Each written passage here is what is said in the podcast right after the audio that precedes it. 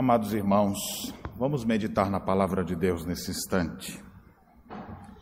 Quero convidá-los a abrirmos no sermão escatológico de Cristo, Mateus capítulo 24.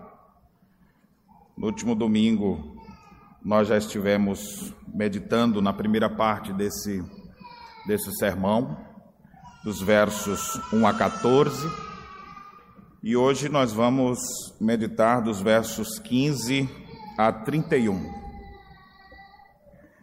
Esse é o último sermão antes da morte de nosso Senhor Jesus Cristo. Mateus elabora o seu livro com narrativas da história de Jesus, depois ele seleciona alguns dos seus sermões e vai fazendo isso. Cada sessão tem narrativas e um sermão, narrativas e um sermão. E aqui nós estamos no último sermão, sermão escatológico, referindo-se ao futuro, coisas que ainda haveriam de acontecer e que os discípulos deveriam estar preparados. Nós vimos que ah, esse sermão de Jesus ele é provocado por causa de algumas perguntas que foram feitas no templo. Ao observarem as construções do templo, eles diziam: Mestre, que pedras, que construções, que templo bonito esse templo, né? E aí Jesus disse: Não ficará aqui pedra sobre pedra que não seja derrubada. E aí, já que falou sobre a queda daquele templo, a destruição daquele templo, então os discípulos perguntaram: Senhor, quando é que isso vai acontecer? E quais serão os sinais da tua vinda? Então as duas perguntas são futuras, mas ele pergunta sobre a situação do templo e sobre a vinda de Cristo. E Cristo então começa a falar sobre isso. E o Senhor utiliza uma. uma a, a estrutura do que ele vai falando é semelhante àquele processo de gestação de uma mulher. Porque ele diz: assim como acontece da mulher estar tá grávida e começa a sentir as primeiras contrações antes de nascer a criança, ele fala: olha, gente, as coisas que vocês estão vendo aí ainda não é o nascimento da criança, é só o princípio das dores, que nós vimos semana passada, onde ele fala: quando vocês ouvirem falar de guerras, rumores de guerras, coronavírus, ele não falou coronavírus, mas literalmente o texto fala de epidemias. Quando vocês ouvirem disso, de nação que se levanta contra a nação, cristãos sendo perseguidos, gente, é só o princípio das dores, são as primeiras contrações. E quando é que vai chegar a hora do menino nascer? Aquela hora da... as mães que sabem muito bem o que é isso, né? Graças a Deus eu nunca senti essa dor. Diz, dizem que a que mais se parece com isso é dor de pedra nos rins. É, essa eu já tive e sei que é de matar. Mas a dor do parto, aquele momento, a criança não sai, as forças da mãe indo embora e alguém do lado dizendo: faz força, mulher. E ela uh, chorando ali, gemendo, aquele momento de aflição, ali é chamada então a grande tribulação. E aí, depois que passa a grande tribulação, o menino sai, aí é a volta de Cristo.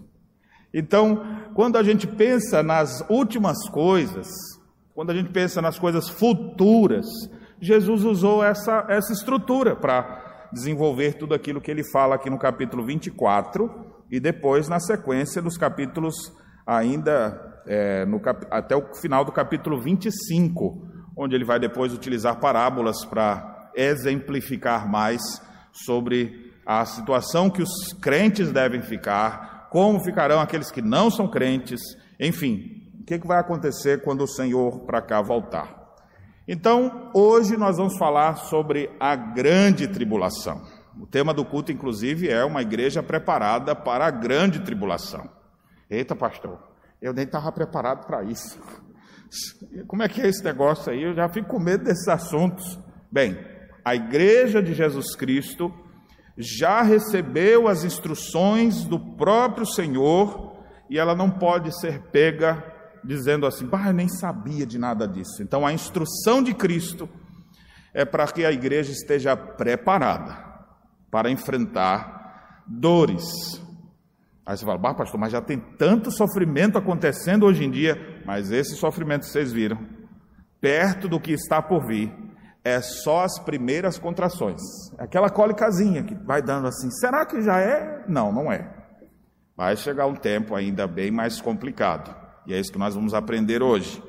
Mas a gente sabe que esse período vai ser finalizado com o nascimento da criança, que na figura que está sendo utilizada é o retorno glorioso de Cristo para trazer justiça eterna nesse mundo, para restaurar o cosmos e conduzir o seu povo eleito por toda a eternidade na glória dos céus. Vamos fazer a leitura então dos versos 15 a 31 e vamos aprender e tirar lições para a nossa vida.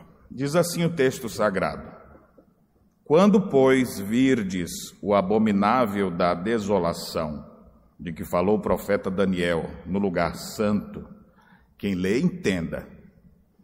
Então os que estiverem na Judéia, fujam para os montes. Quem estiver sobre o eirado, não desça a tirar de casa alguma coisa.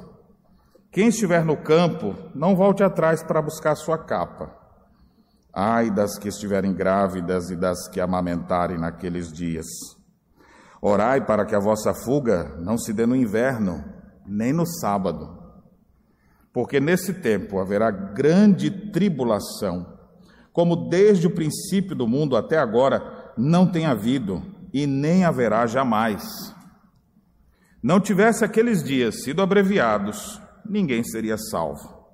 Mas por causa dos escolhidos, tais dias serão abreviados. Então, se alguém vos disser, Eis aqui o Cristo, ou Ei-lo ali, não acrediteis, porque surgirão falsos cristos e falsos profetas, operando grandes sinais e prodígios para enganar, se possível, os próprios eleitos. Vede que vô-lo tenho predito. Portanto, se vos disserem, eis que ele está no deserto, não saiais. Ou, ei-lo no interior da casa, não acrediteis. Porque assim como o relâmpago sai do oriente e se mostra até o ocidente, assim há de ser a vinda do filho do homem. Onde estiver o cadáver, aí se ajuntarão os abutres. Logo em seguida, a tribulação daqueles dias, o sol escurecerá, a lua não dará sua claridade, as estrelas cairão do firmamento e os poderes do céu serão abalados. Então aparecerá no céu o sinal do Filho do Homem. Todos os povos da terra se lamentarão e verão o Filho do Homem vindo sobre as nuvens do céu com poder e muita glória. E ele enviará os seus anjos com grande clangor de trombeta os quais reunirão seus escolhidos dos quatro ventos, de uma a outra extremidade dos céus. Amém. Hoje, o boletim da nossa igreja é o de número 666. A pastoral do boletim hoje fala: o diabo está perto, fique alerta. E hoje nós vamos aprender sobre a ação dele, sobre a vida das pessoas. Eu queria que você atentasse para isso, porque o texto de Mateus faz referência ao inimigo de nossas almas. Aqui nesse texto, ele é chamado de o abominável da desolação. Satanás, desde o princípio, tem procurado destruir o povo de Deus. O tempo inteiro, tentando, não descansa, não cessa as suas tentativas de destruir o povo de Deus. E ao longo da história, se ele não parou, ele não vai parar mais, porque ele sabe que pouco tempo lhe resta. E por isso que procura pertinazmente enfraquecer a igreja, manter iludido os homens, e ele tem atraído a muitos. Muitas pessoas têm sido seduzidas por Satanás sem nem saber. E é por isso que Paulo, quando escreve aos Efésios, diz que as pessoas que estão mortas em seus delitos e pecados, elas estão vivendo conforme o curso desse mundo, conforme o príncipe da potestade do ar, do espírito que opera nos filhos da desobediência, uma referência a Satanás e seus demônios. Aí a pessoa vai responder: Claro que eu nunca fui guiado por Satanás, na verdade, Satanás nem existe, dizem os incrédulos. É tudo que o diabo gosta, de alguém achar que ele não existe. Satanás não fica triste com isso, não, de você desacreditar dele, ele fica feliz, porque aí você vai fazer ainda mais as coisas que ele quer. Ele vai procurar lhe tentar. E toda vez que você se sentir tentado, já dizia Calvino, Satanás está por perto. O tentador está por perto, aguçando a nossa natureza pecaminosa para cometermos tudo aquilo que desagrada ao Senhor. E as pessoas estão vivendo assim, achando que estão sendo entregues a si mesmas, quando na verdade estão sendo guiadas por Satanás. Ele já opera, mas isso está longe ainda de ser o que ele ainda vai fazer nesse mundo. E Jesus Cristo então alerta os seus discípulos com relação a essas questões, quando ele trata aqui desse episódio chamado a grande tribulação. Essa expressão do próprio Senhor Jesus, você percebe isso no verso 21, quando ele diz: Porque nesse tempo haverá grande tribulação. Uma tribulação é, é uma, um momento de dificuldade, de desespero da alma. A pessoa está passando por uma, um, momento de crise, então ela, ela diz: Eu estou passando por uma tribulação. Agora, quando isso é muito intensificado, aqui é chamado de uma grande tribulação. E todas as coisas que Jesus Cristo está falando, ele está falando olhando para frente. Por isso que é chamado sermão escatológico, ou profético, das últimas coisas. Então, essas coisas todas estão entre a primeira vinda de Cristo e a sua segunda vinda. Inclusive, o final do texto fala disso, dele aparecendo com grande glória e todo olho verá. Então, entre a sua primeira vinda e o seu regresso, acontecerão algumas coisas. A primeira parte do que já está acontecendo, ele chama de apenas princípio das dores. Mas vai chegar o momento ainda da grande tribulação. Então, só para a gente situar, grande tribulação, momento de um sofrimento maior, ele é marcado, inicia verso 15, com a aparição do anticristo, ou a Bíblia também chama de homem da iniquidade. Aqui Jesus está utilizando uma expressão do Antigo Testamento, do profeta Daniel, ao chamá-lo de abominável da desolação. Então, a, presença desse ser, que nós vamos estudar agora para saber que ele, como é que é esse negócio mesmo, intensificando a tribulação do povo de Deus, e esse período sendo finalizado com a volta de Cristo, trazendo justiça eterna, vindo com seus anjos para julgar o mundo e resgatar o seu povo eleito. Então, aqui nessa, ao falar de grande tribulação, você já pensa didaticamente aqui. Nós vamos falar sobre o anticristo nesse período de grande tribulação e nós vamos falar sobre o retorno do Rei Jesus. Jesus, ao tratar desse assunto, botou uma responsabilidade enorme agora sobre os seus leitores, os seus ouvintes. Ele diz assim: Quando, pois, virdes o abominável da desolação de quem falou o profeta Daniel no lugar santo, quem lê entenda. E ele então começa a descrever como vai ser aquele sofrimento. Então, meus irmãos, nós temos o ensino sobre essa figura maligna, esse homem vil, no Antigo Testamento. O profeta Daniel fala sobre isso. Você vai encontrar isso no Apocalipse de Daniel, alguns teólogos chamam assim, porque a primeira parte do livro de Daniel, capítulos de 1 a 6, é mais a narrativa da história dele. Depois do 7 ao 12, nós temos mais, é como se fosse uma linguagem apocalíptica mesmo que ele se utiliza. No capítulo 9, ele faz referência a esse abominável, não é abominável homem das neves, viu gente? Abominável da desolação, ou seja, uma, uma, um servil terrível que vai trazer grande sofrimento, assolar, a ideia de, de esmagar, de atropelar, de fazer sofrer. Então, capítulo 9, nós lemos inclusive aqui, faz referência a ele, que virá para destruir, destruir o templo do Senhor, depois, no capítulo 11 de Daniel, é feita nova referência a ele. E no capítulo 12, nós temos pelo menos três referências no livro de Daniel a esse abominável da desolação. E é dito sobre ele que ele faria cessar o sacrifício, que ele iria destruir o templo de Jerusalém e que em determinado momento começa a falar de um jeito dele que ele vai querer ser como Deus, se colocando no lugar de Deus, se levantando contra tudo que é de Deus e perseguindo o povo de Deus. Essas referências nós temos em Daniel. Aqui agora nós temos de novo uma referência de Jesus Cristo sobre esse abominável da desolação e Jesus bota lá, ó, quem lê entenda. Já leram Daniel? Não, então vá ler. Para compreender.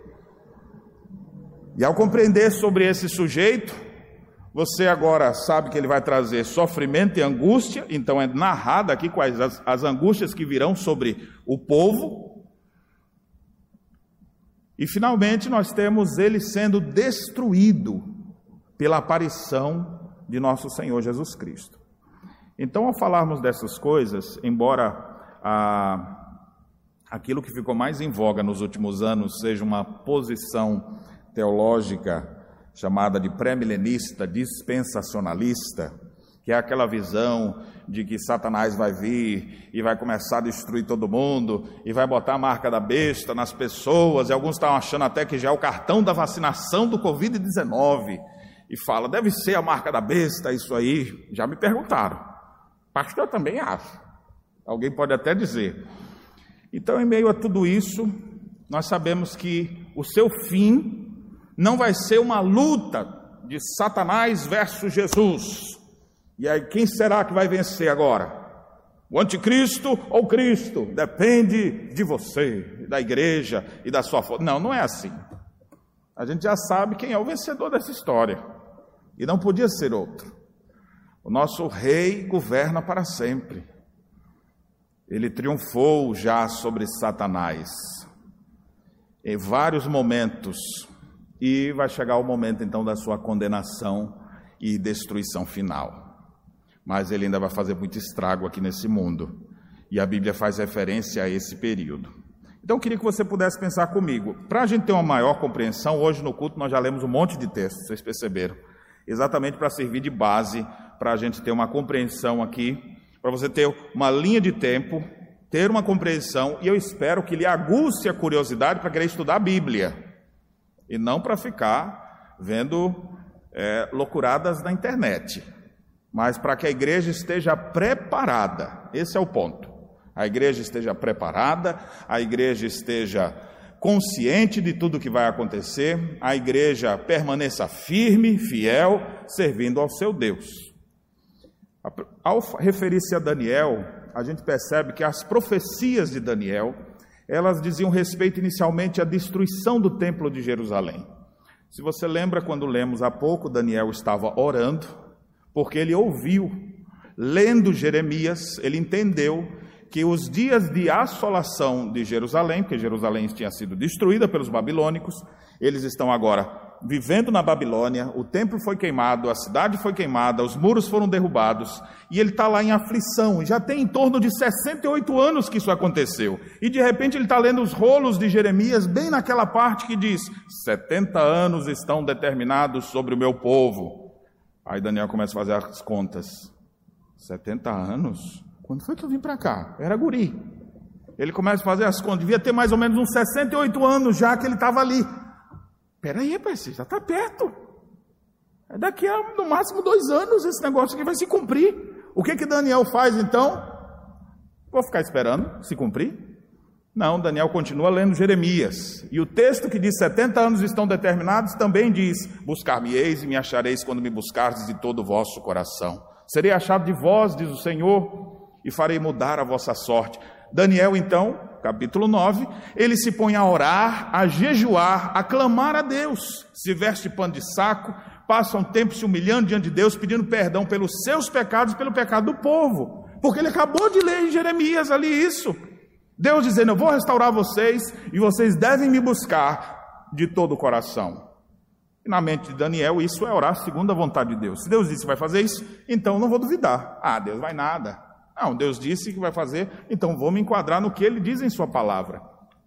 Daniel ora, e o que é interessante é que Daniel, antes dele dizer o amém, ele está orando e alguém lhe toca assim. um anjo veio falar com Daniel. Falava eu ainda na minha oração quando o anjo Gabriel veio falar comigo.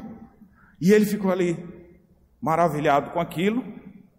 E o anjo já começa dizendo assim: No princípio das tuas orações veio a ordem e eu vim. Ou seja, Deus não precisa ouvir o que a gente vai dizer, porque ele já sabe tudo que a gente vai falar. E o anjo recebeu a ordem de Deus para que fosse trazer entendimento a Daniel. Observe na mente de Daniel, possivelmente um ancião, né, a essa altura. Devia, se ele foi lá, é, com, vamos pensar aqui, com 15 ou 20 anos, passados 68 anos, então ele já está com mais de 70 anos, quase 80 e poucos anos. Então aquele ancião agora começa a ouvir aquela notícia assim: olha, eu vou te dizer algumas coisas, Daniel. Você está aí preocupado com a restauração do, de Jerusalém daqui a dois anos?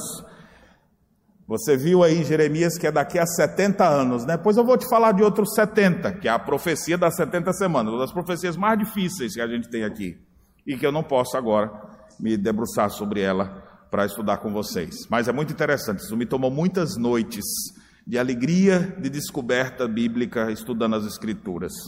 Mas o que é interessante é que ele fala de pelo menos três coisas que aconteceriam sobre Jerusalém, sobre o povo de Deus. A primeira que traz grande alegria para Daniel foi: Daniel, o templo vai ser reconstruído, mas vai ser em tempos angustiosos. Então ele falou: oh, graças a Deus, o Senhor disse que ia fazer, o anjo está aqui dizendo que vai acontecer mesmo, mas vai ser debaixo de mau tempo, vai ser em tempos angustiosos. A gente sabe que isso aconteceu nos dias de Esdras e Neemias, onde povos vizinhos estavam ali querendo atrapalhar, às vezes Neemias tinha que com, Neemias e Esdras, né? Era com a mão reconstruindo e a outra mão com a espada para se defender do inimigo. Então foram tempos difíceis, mas eles reconstruíram. Aí vem a segunda revelação das 70 semanas, Daniel. Vai surgir um príncipe que vai aparecer aqui e ele vai destruir o santuário. Ah, não acredito. De novo. É, vai destruir o templo de Jerusalém. A cidade de Jerusalém vai ser assolada. Bem, isso aqui foi dito quase 500 anos antes de Cristo. Mais ou menos isso, um pouquinho mais. 500 anos antes de Jesus ter vindo ao mundo. Ele disse: o tempo vai ser destruído de novo. E aí vem a última e importante, e talvez mais importante revelação sobre o templo. O templo vai ser substituído, Daniel. Vai chegar um momento que não vai mais precisar de um templo, porque vai vir o Messias, o ungido. E quando ele vier, então não haverá mais necessidade de um templo, porque o templo vai ser substituído agora pela obra que ele vem fazer. Não haverá mais necessidade de sacrifícios no templo, mas o povo de Deus será templos vivos onde eles estiverem reunidos. Aquilo deve ter trazido esperança para Daniel. Não sabemos até que ponto ele conheceu todas essas, podia ter o um entendimento completo de todas essas coisas, mas isso veio a acontecer. Nós tivemos, dois anos depois, a ordem de Ciro o Persa para reconstruir. Então vamos reedificar Jerusalém. E ele ficou feliz porque achou o nome dele num livro da Bíblia, uma profecia dizendo que ele ia reconstruir. Eu, falei, eu gostei desse negócio, pode, vamos reconstruir lá. E de fato, Jerusalém foi reconstruída, o templo foi reconstruído. A cidade voltou a ser habitada, o povo reconstruiu suas casas, tudo ficou pronto. Mas você lembra qual era a segunda coisa que aquela profecia dizia? E lá fazia referência sobre o abominável da desolação, que ia vir destruir o templo. E nós já aprendemos, inclusive, na semana passada, que a destruição do templo que se faz referência foi exatamente no ano 70 depois de Cristo, quando Tito e os romanos invadiram Jerusalém e destruíram completamente o templo, assolaram o povo de Deus numa numa batalha sangrenta e cruel. Então, ele disse que o templo ia ser destruído, mas depois seria reconstruído. Ia chegar um outro homem que ia arrebentar com tudo. Mas Daniel tem coisas maiores pela frente. Foi isso que ele aprendeu, isso ali no capítulo 9. Depois, no capítulo 11, faz referência de novo a esse abominável da desolação. Ele está falando de um homem que todos os, os estudiosos compreendem como sendo Antíoco Epifânio, um rei, por volta do segundo século, que não apenas profanou o templo reconstruído de Jerusalém, mas sacrificou um porco nele e queria que a adoração pagã fosse feita lá. Ele mesmo se achava um Deus e perseguiu o povo naquele período, período esse que provocou uma grande revolta, que é conhecida como a revolta dos Macabeus. Então foi um tempo que o povo de Deus foi assolado. Daniel faz referências a esse a esse homem que iria assolar o povo no capítulo 11. Mas parece que tem um momento que Daniel está falando de alguém que não se encaixa bem com Antíoco Epifânio, porque o homem é tão maligno, é tão mau, ele vai perseguir de, tão, de tal forma o povo que não se encaixa. Parece que é pior do que o Antíoco. O Antíoco foi um homem ruim, mas parece que tem um outro.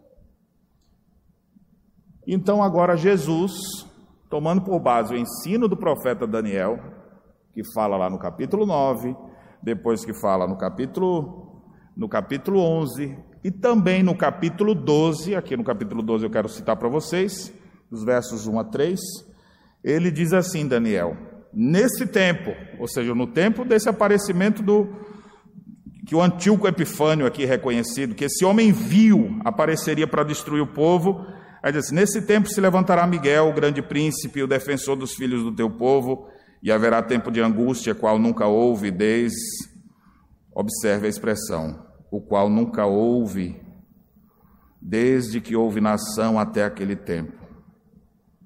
Percebe alguma, alguma semelhança com o que Jesus disse sobre aqueles dias que nunca existiria um dia como esse? Olha a referência aqui. Mas naquele tempo será salvo o teu povo, todo aquele que for achado inscrito no livro. Observe que Jesus, quando faz referência aqui no texto de Mateus 23, ele diz assim: por causa dos eleitos, esses dias vão ser abreviados. Porque se não fosse pela misericórdia de Deus, nem os eleitos iam aguentar, mas por causa deles, os dias foram abreviados. Aí no verso 2 diz: Muitos dos que dormem no pó da terra ressuscitarão, uns para a vida eterna, outros para a vergonha e horror eterno, uma referência à ressurreição final, que acontecerá depois da vinda de Cristo. Os que forem sábios, pois, resplandecerão com o fulgor do firmamento, e os que a muitos conduzirem à justiça como as estrelas sempre e eternamente. Meus irmãos, Daniel fez referências de que um dia se levantaria alguém para assolar o templo de Jerusalém.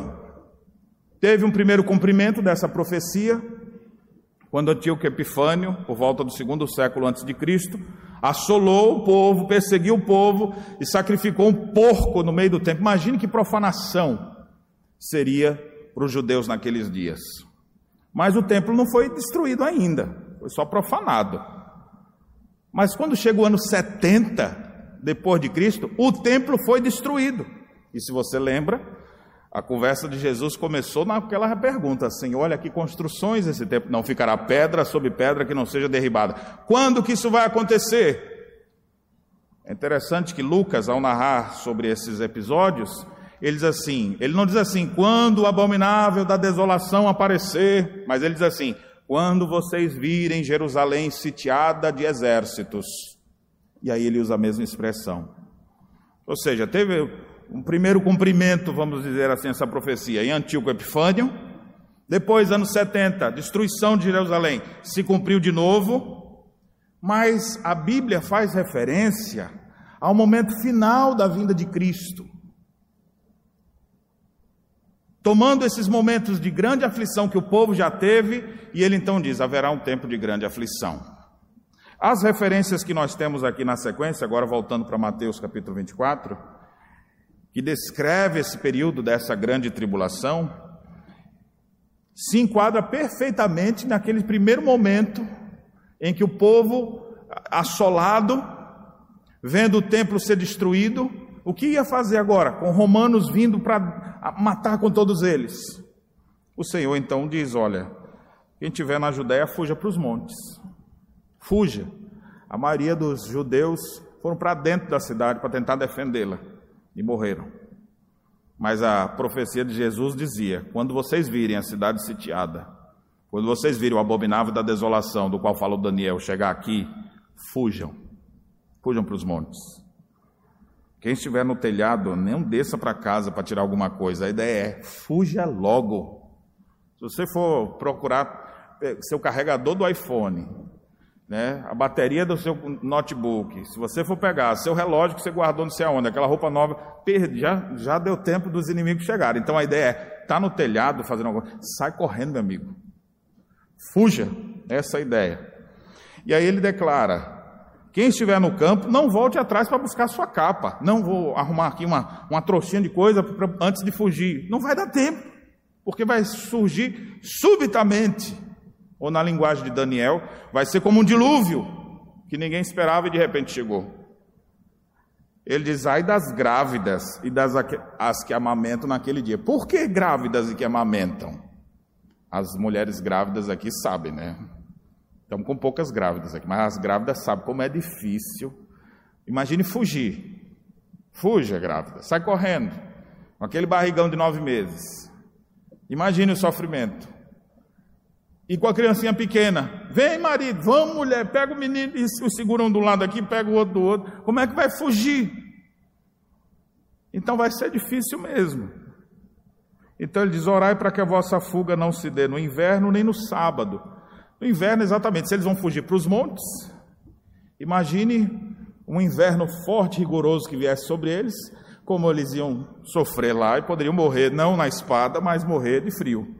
E no sábado, porque eles estavam num dia muito mais despreocupados, porque era o dia de descanso deles, dia que eles não se movimentavam muito, dia que ele estava ali mais prontos para se santificar para o Senhor. Então ele fala: orai para que não seja dessa forma, porque nesse tempo haverá grande tribulação, como desde o princípio do mundo até agora não tem havido, nem jamais haverá. Mas Deus, por misericórdia e graça, fez com que aqueles dias fossem abreviados porque se ele não abreviasse, ninguém seria salvo. Mas por causa dos escolhidos, tais dias serão abreviados. É interessante que a gente percebe que nessa, nessa profecia de Jesus, ao falar das coisas futuras, ele vai tratar da destruição de Jerusalém, mas tem coisas também que ele está falando já da sua vinda. É como se fosse um duplo cumprimento, ou um triplo cumprimento. Eu já utilizei essa expressão Repito novamente, é como se você estivesse olhando daí e tem dois montes assim. Ó. Aí quando você olha daí, você só vê um. Mas se fosse colocar de perspectiva, você veria que tem um aqui e outro aqui. Quando você olha para frente, você só tem uma percepção: o Senhor vai vir e, e os poderes serão abalados, o sol se escurecerá, calma, vai ser por etapas. E nesse sentido, a manifestação desse homem da iniquidade, nós já vimos muitos homens se levantando nesse mundo. Homens extremamente malignos. Alguém poderia olhar para a nossa história e ver alguns homens maus que assolaram pessoas e dizer: esse homem é o anticristo.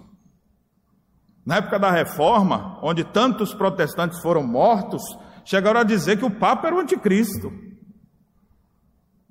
Depois de um tempo, você tem um homem como Hitler, causando a morte de mais de 5 milhões de judeus, esse homem só pode ser um anticristo. Eu vou parar na história, porque senão começa a botar os de hoje em dia, vocês vão começar a chamar de anticristo hoje em dia também, porque é muito comum. Você vê uma pessoa muito má, assolando um povo, um rei, um governo, aí você começa a dizer ali, é o, só pode ser o anticristo. É, é o diabo encarnado. Então, meus irmãos, a gente percebe tudo isso, mas nada disso se compara àquilo que ainda está por vir. Então, uma instrução importante aqui sobre a aparição desse anticristo ou abominável da desolação, homem vil, outra expressão que Paulo utiliza é o filho da perdição, o homem da iniquidade. Do mesmo jeito que Cristo fala por meio dos seus servos, que proclamam a sua palavra, que falou por meio de seus profetas, Satanás quer sempre imitar Deus, quer ser melhor do que ele, também inspira uns, viu? Tem uns cabos inspirados pelo capeta. Tem profeta inspirado por Satanás. São os falsos profetas, falsos mestres. É por isso que a Bíblia fala de pessoas que trazem ensinos de demônios. Como assim? É, Satanás, tudo que ele quer é ensinar errado para as pessoas serem guiadas de forma errada. Mas esses todos que surgiram até hoje são apenas falsos profetas ou anticristos, que já surgiram, João diz assim também, mas vai chegar um dia. em que há de se revelar o homem da iniquidade. Satanás, como sempre quer imitar Deus, mas não pode, ele viu que Deus se encarnou. E o seu filho veio ao mundo. Ele quer ter um filho também. Só que ele não tem como fazer isso, ele não tem como se encarnar. Então o que ele vai fazer? Ele vai investir com toda a sua força e poder sobre um homem. É um ser humano mesmo que é esse homem da iniquidade, o anticristo. Não é o próprio Satanás, mas é alguém que Satanás vai atuar de tal maneira e esse homem vai se levantar contra tudo que se chama Deus, como uma grande autoridade mundial, que vai querer dizer como as coisas devem ser feitas, e todos aqueles que tiverem os princípios da palavra de Deus vão ser perseguidos, assolados brutalmente. A igreja tem que estar preparada para isso, porque isso ainda não aconteceu. E no ensino do apóstolo Paulo, eu preciso ficar soltando, puxando esses textos aqui para a gente ter um, um, um, uma, um estudo mais completo aqui dessas coisas. E quando Jesus fala dessas coisas, está um pouco misturado o que, que ele está falando ali do ano 70, o que ele está falando já da sua vinda, e com a luz desses outros textos, a gente começa a ter um quebra-cabeça mais completo e ter uma visão mais clara do que há de acontecer. E nesses tempos, especialmente os nossos, né, que a gente viu como é fácil manipular o mundo inteiro, ou mexer com massas. Cada vez mais está mais fácil de fazer isso, por causa da internet. É fácil uma coisa acontecer num, num país, daqui a pouco isso se, se propagar por vários lugares. Prova disso são ah, o, é, o, tudo que aconteceu nessa pandemia recente, com mais velocidade de se ter um controle sobre muitas pessoas, as pessoas já sabem como controlar, como controlar uma cidade, como controlar um país. Você vai percebendo isso, mas isso ainda não é o anticristo. Isso não é a marca da besta. Mas um dia vai surgir alguém que vai assolar. Tudo isso que a gente está vendo é só o princípio das dores. Agora imagine quando for a dor de parir mesmo. Então esse homem, homem da iniquidade, recebendo todo o investimento de Satanás, é como se Satanás investisse toda a sua força nele e o projetasse. Por que, que ele ainda não apareceu? Escrevendo aos Tessalonicenses, Paulo diz: ele aguarda o momento da sua manifestação. E Paulo diz para os Tessalonicenses: vocês sabem o que detém ele, porque eu já falei para vocês. E esqueceu de escrever, esqueceu não, porque ele escreveu inspirado pelo Espírito, né? O segredo morreu com os Tessalonicenses. A gente não sabe o que é que detém a manifestação do homem da iniquidade. Mas um dia, aquilo que o detém não deterá mais, então ele vai atuar com forte poder, sinais, prodígios da mentira, segundo a eficácia de Satanás, e assolará a igreja. A gente já vê alguns, algumas demonstrações disso ao longo da história. Quando a gente viu a igreja sendo perseguida, eu fico imaginando que muitos devem ter pensado: Nero é o anticristo. Olha o que esse homem está fazendo com a gente, jogando os crentes nas arenas. Você vê um irmão seu sendo, sendo devorado vivo por um leão, sendo rasgado na sua frente, uma criança. Imagine só você ver isso. Esse homem não é de Deus, não. Mas ele ainda não era o anticristo. Isso aqui é só para você dimensionar a malignidade desse homem. Bem, é um homem. Agora você pense na malignidade e eficácia de Satanás. Meus irmãos, a gente não pode brincar e duvidar do poder do inimigo. Satanás opera já nesse mundo, a operação do erro já está nesse mundo e um dia vai intensificar para assolar o povo de Deus em todo o planeta. Se nós estivermos vivendo nesse período, devemos estar prontos para isso, porque nessas horas de assolação, onde o abominável da desolação vai procurar destruir a vida do povo de Deus, é a hora da igreja estar preparada para não negar sua fé. Em momentos anteriores, quantos crentes não abandonaram sua fé? Você acha que todo mundo morreu dizendo eu continuo crendo em Jesus? Você acha que teve muita gente fazendo assim? Claro que não. Muitos negaram. Você acha que todo mundo morreu como Antipas, queimado vivo dentro de um touro de bronze? Muitos, quando viram o que estava para fazer, eu nego a Cristo. Não, não quero, eu não tenho nada a ver com Jesus, não. Muitos negaram em assolações menores. Agora imagine quando chegar o tempo em que o abominável da desolação aparecer. Você estará preparado? E aqui eu já faço uma aplicação para nós, então. Se diante de pequenas provações e tribulações você já desanima, o que há de ser quando vier realmente um tempo de grande perseguição sobre a igreja? A igreja de Cristo tem que estar preparada para a grande tribulação. O Senhor disse que vai acontecer. Eu tenho certeza que você não vai orar dizendo: Senhor, eu quero estar vivo bem no dia da grande tribulação, para eu mostrar minha fé. Meus irmãos, quando eu vejo o que Satanás já foi capaz de fazer ao longo da história e perceber que isso não se compara com o que vai acontecer ainda no momento final, com certeza vai ser muito forte. É por isso que o texto diz que se aqueles dias não fossem abreviados, ninguém suportaria. Mas os dias foram abreviados. E aqui vem a boa nova então para nós. Satanás se manifestará com grande poder e eficácia, enganando um monte de gente, tendo um monte de seguidores. Muitos crentes pagarão com a própria vida, morrerão perseguidos, mas a batalha final não é assim o Senhor aparecendo lá. De um lado, ele que destruiu Adão, ele que venceu e aí começa a dar todo o currículo de Satanás. Do outro lado, Jesus Cristo. Agora vamos ver qual dos dois vai ganhar nesse round. É interessante que a Bíblia nem relata a batalha. Paulo, quando escreve aos Tessalonicenses, diz assim: O qual será destruído pela aparição de Jesus Cristo. Quando o Senhor voltar em sua glória, ele caiu. Não teve nem batalha. Daniel, falando disso, em uma de suas profecias, ele diz assim: Olha, e aquele poder todo, de repente apareceu o rei, veio o Senhor, e, ué, com sopro de suas narinas, nem, nem gasta muito tempo assim para dizer, e houve um embate. Quando Jesus Cristo voltar, ele não voltará agora como veio da primeira vez, humilde, esvaziado de sua glória, dependente do Espírito Santo para tudo. Quando Cristo vier, ele virá com todo o seu poder e glória. Quando ele vier, diz o apóstolo Paulo, todo joelho vai se dobrar, ninguém vai aguentar.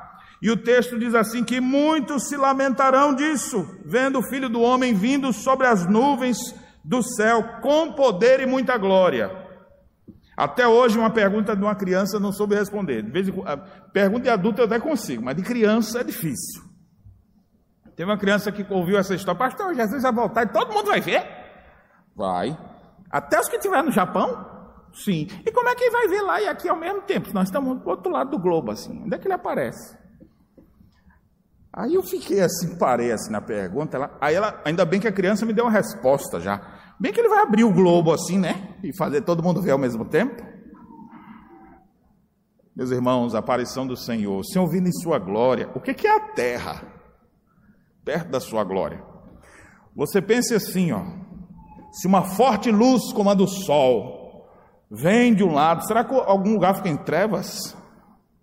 Quando a forte luz vem, ela radia sobre tudo. Quando o Senhor vier em sua glória, não vai ter olho que não vai ver.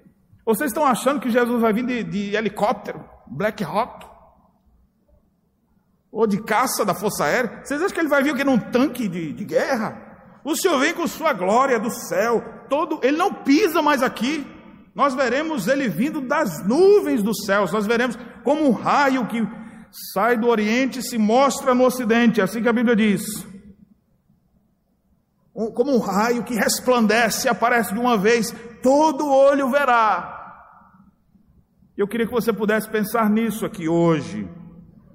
De propósito, eu quis falar sobre a grande tribulação, falando do diabo, mas eu tenho que falar do retorno do rei, porque se eu paro só no diabo, você vai sair daqui morrendo de medo. E não é para você ter medo, mas também não é para você ser tolo, porque o diabo anda ao derredor, rugindo como leão, procurando a quem devorar. Mas se você é nascido de Deus, o maligno não lhe toca. Você não precisa temer ao diabo, você precisa temer a Deus, porque quem tem vida com Deus está aqui na mão de Deus. Quem é? E o diabo vai mexer com o meu? É? Quem você pensa é para mexer com o meu? Nossa vida está nas mãos dele, ninguém nos toma dele. Nada. Podemos até passar por perseguições, porque ele diz aqui que nós vamos passar por uma grande tribulação. Podemos ser assolados até com a morte, mas nem a morte pode nos separar dele. Porque ele nos tem em sua mão, ele pagou o preço da nossa redenção. O nosso rei vive e em breve voltará. E isso deve causar na vida do crente expectativa. Eu aguardo, não um dia em que vai ter tudo de bom nessa terra. Isso nunca vai existir. Nunca pense que o problema da pobreza vai ser resolvido. Nunca ache que nós vamos ter governos perfeitos nesse mundo.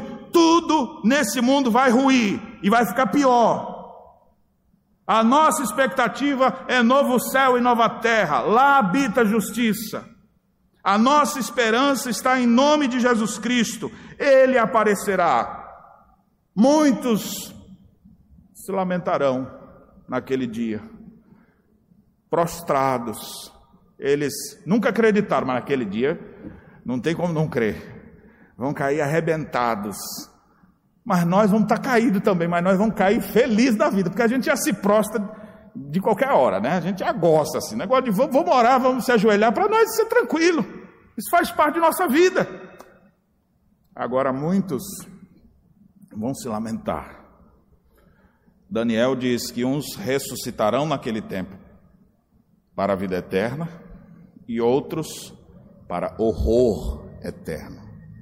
Quando o Senhor voltar, ele vem para trazer justiça, para estabelecer e sentenciar.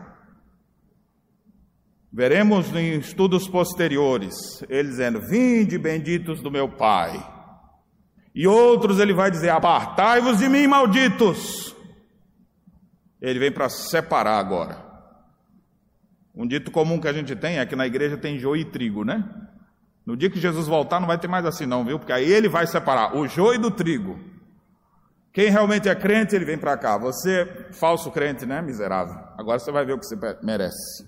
E você vai ver Jesus exercendo justiça eterna. Primeiro destruindo o anticristo. Como é que o anticristo vai aguentar? O Senhor aparece, ele cai. Não há uma batalha cósmica. Não há um, um exércitos envolvidos. A aparição do Senhor, a queda do anticristo. E Satanás agora sentenciado e executado. E o povo de Deus agora, os que morreram em Cristo, nossos irmãos do passado, todo mundo que já morreu, quando o Senhor estiver vindo com sua glória, eles vêm tudo atrás de Jesus assim feliz. Ou nossos irmãos do passado, todos os crentes de todas as épocas, vindo com Jesus. Eles não pisam aqui na terra mais também não. Estão vindo lá do céu. Aí o Senhor então diz: agora é a hora da ressurreição. Aí os mortos ressuscitarão primeiro. E nós, os vivos, os que ficarmos, seremos transformados num abrir e piscar de olhos. E aí, quando menos se esperar, seremos arrebatados para o encontro com o Senhor nos ares. E assim estaremos para sempre com o Senhor. Paulo diz isso e conclui: consolai-vos com essas palavras. Eu gostaria de trazer algumas aplicações para a nossa vida sobre isso.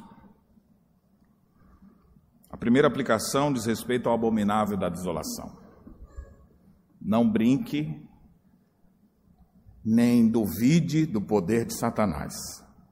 Ele está há muito tempo aqui nesse mundo, ele sabe como mexer no nosso coração, ele sabe as coisas que a gente mais gosta, e ele procura sempre nos enfraquecer, e são muitos os que estão hoje caídos por causa dos ataques do maligno.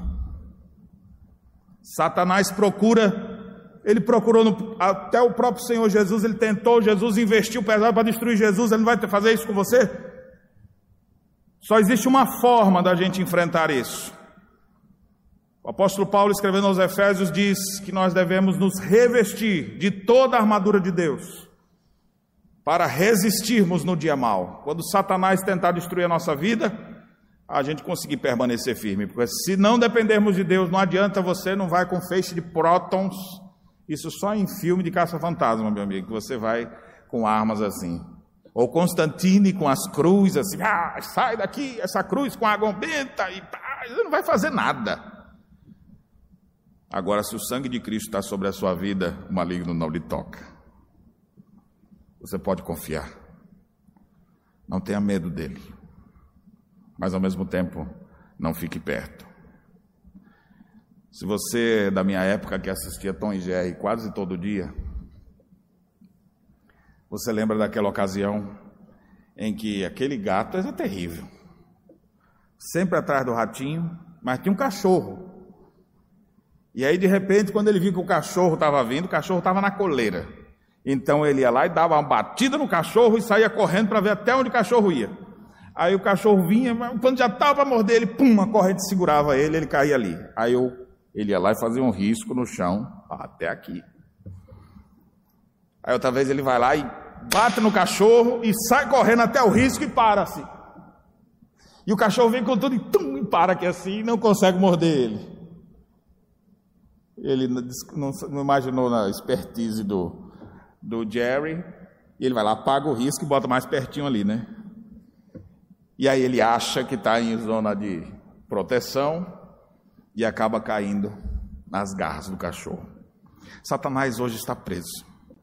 Você sabe por que a gente tem culto aberto aqui hoje? Você sabe por que a gente pode pregar, inclusive para outras nações? Por que o Evangelho tem alcançado o mundo inteiro? É porque Satanás está amarrado. Você não precisa amarrar ele mais, não, viu? Embora tenha um monte de gente está amarrado em nome de Jesus. Essa figura de amarrar, o próprio Senhor Jesus usou essa figura dizendo que ninguém assalta uma casa sem antes amarrar o valente. Querendo dizer com isso que Satanás já foi, ele está preso, como se fosse aquele cachorro mas ele está preso, ainda não foi sentenciado.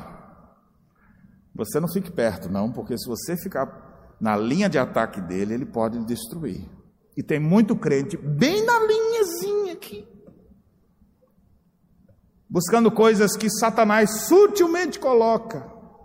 O sexo é uma dessas. Prazeres,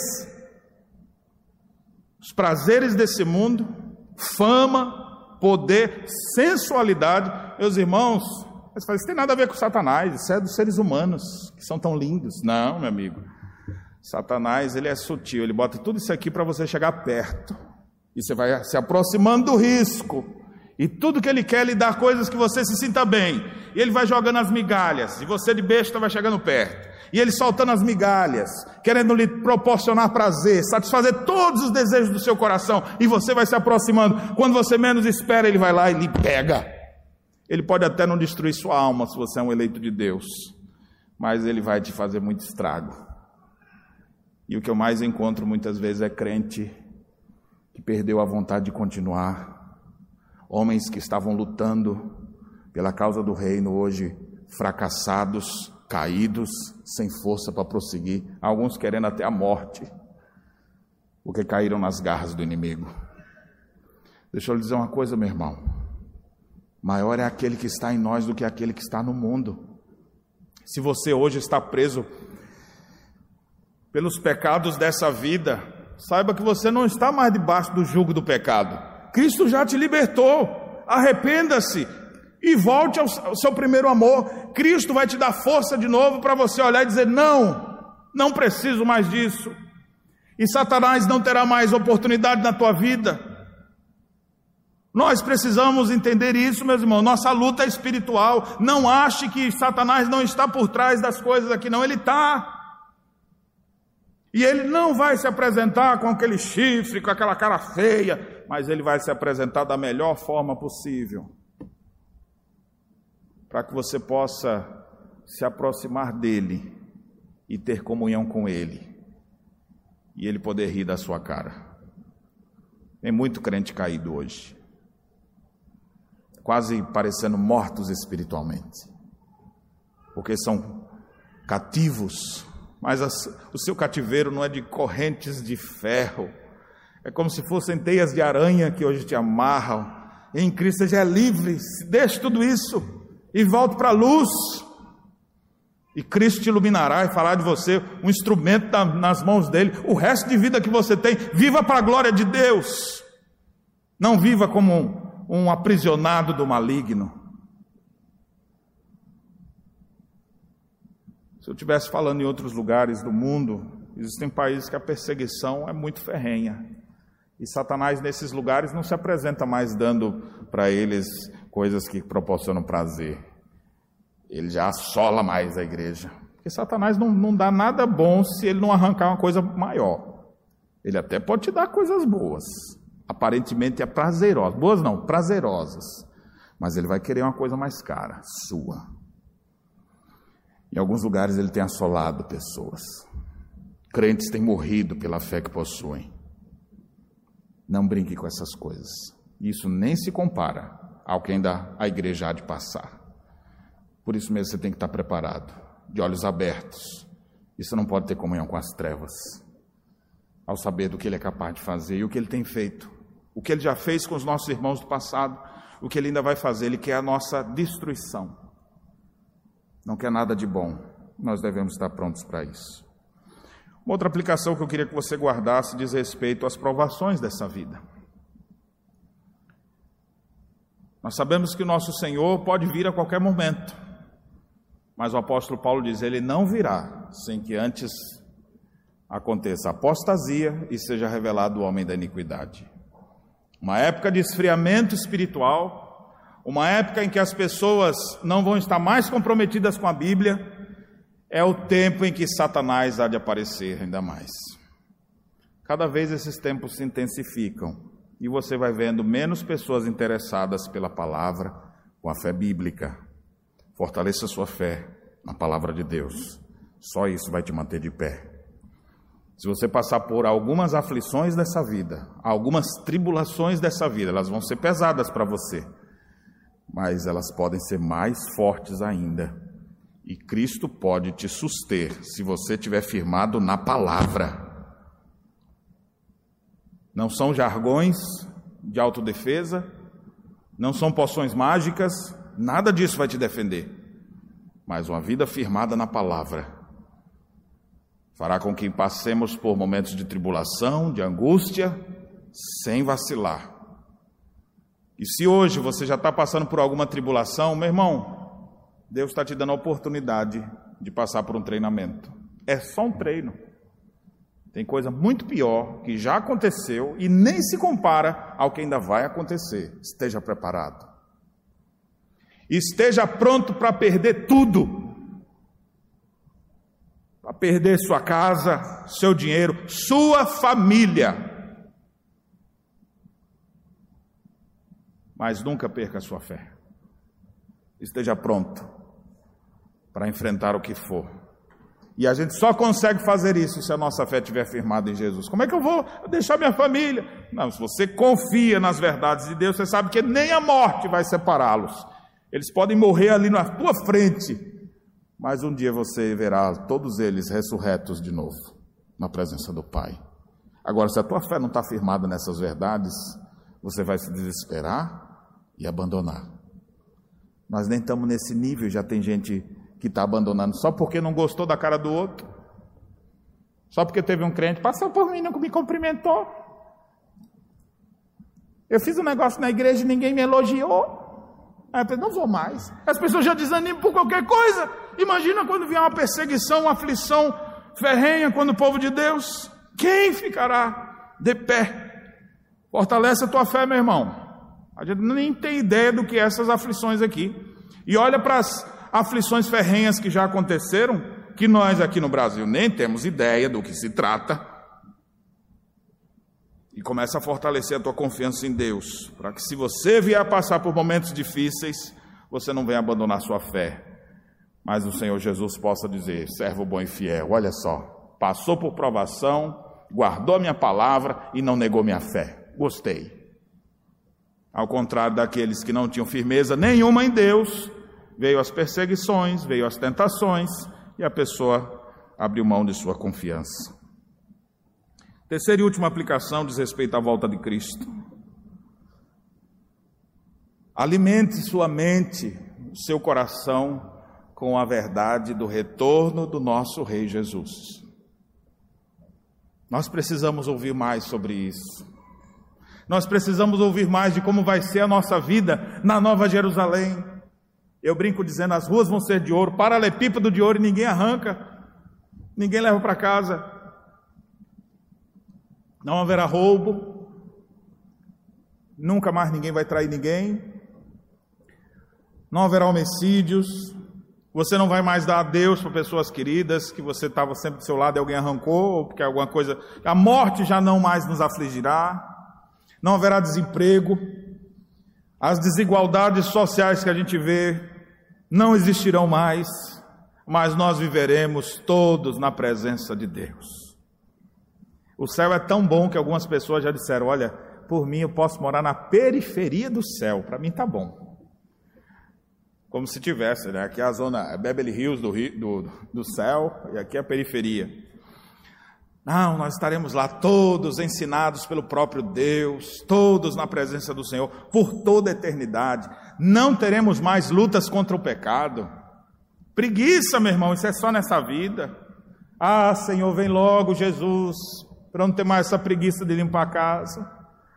Ah, Senhor, essa preguiça de estudar para a prova, Senhor, me... vem logo, Jesus. Aí você vai começar a dizer: Vem logo, Senhor. Quando você vê o pecado dominando sua vida e você sem conseguir vencê-lo, ou vence aqui, cai ali, aí você fala: Jesus, vem logo. Que dia glorioso vai ser aquele que eu não mais cairei em pecado, não mais cairei em tentações. Meus irmãos, a gente precisa alimentar a nossa mente com a vinda gloriosa do nosso Rei. Ele vai colocar tudo no jeito certo, tudo no lugar certo. Reunirá todos os seus escolhidos dos quatro ventos, de uma a outra extremidade do céu, e nós viveremos com Ele por toda a eternidade. Que isso alimente sua mente, seu coração. Cristo está vivo e em breve voltará. Não tenha medo do diabo, esteja preparado para as provações e aguarde com coração cheio de esperança, firme esperança, o retorno do Rei Jesus. A Ele a glória hoje e sempre. Amém.